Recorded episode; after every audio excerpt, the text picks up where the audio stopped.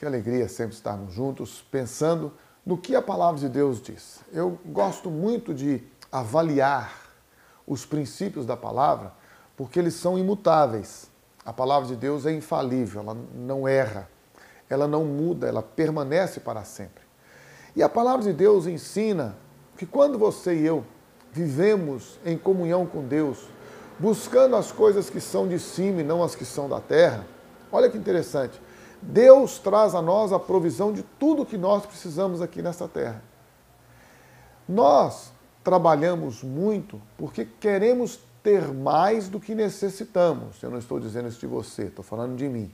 Eu trabalho mais do que eu deveria, do que eu preciso, do que eu necessito para ter as coisas que eu realmente preciso.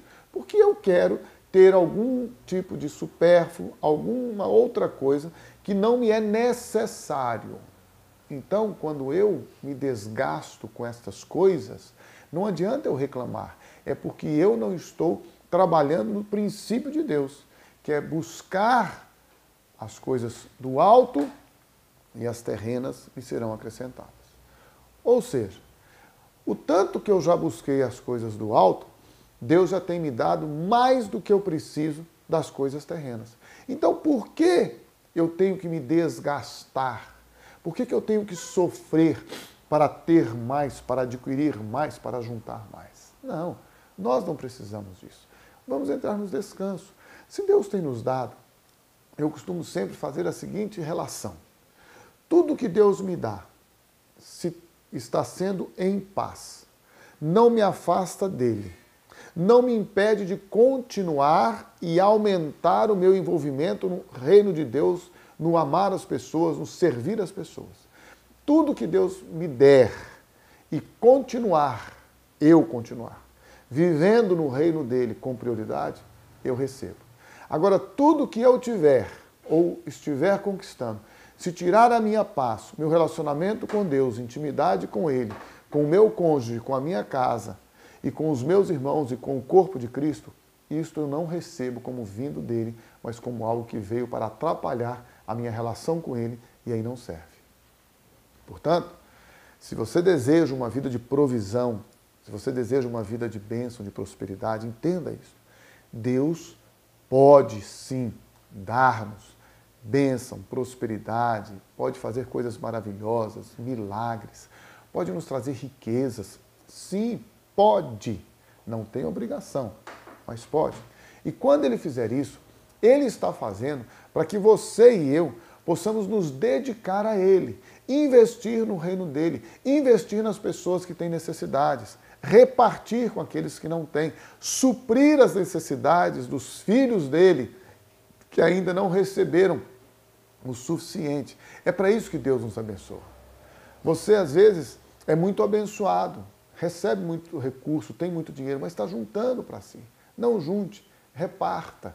Porque quando você reparte, você abençoa outras pessoas.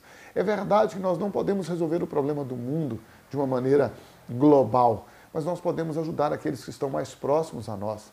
Nós podemos abençoar aqueles que estão ao nosso lado. Portanto, não fique juntando dinheiro. Você que é marido, para de ficar juntando esse dinheiro todo e deixando a sua esposa sem as coisas boas em casa sem as coisas que ela poderia ter.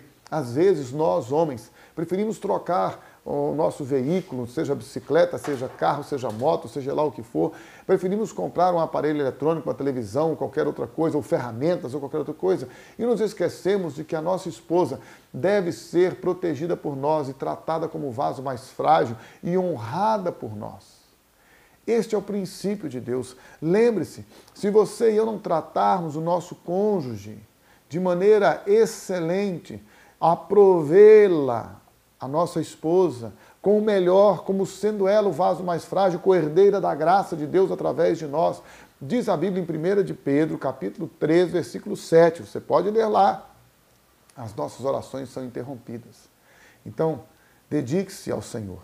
Busque a Ele. E se você está sendo abençoado, se você está sendo próspero, se você está a cada dia recebendo as riquezas dele, não junte no celeiro, não junte na conta bancária, não faça fortuna e riqueza e tenha patrimônios, isso e aquilo. Reparta, porque quando você reparte, você abençoa pessoas. E quanto mais nós formos fiéis no pouco e investirmos nos necessitados, mais Deus nos colocará sobre o muito.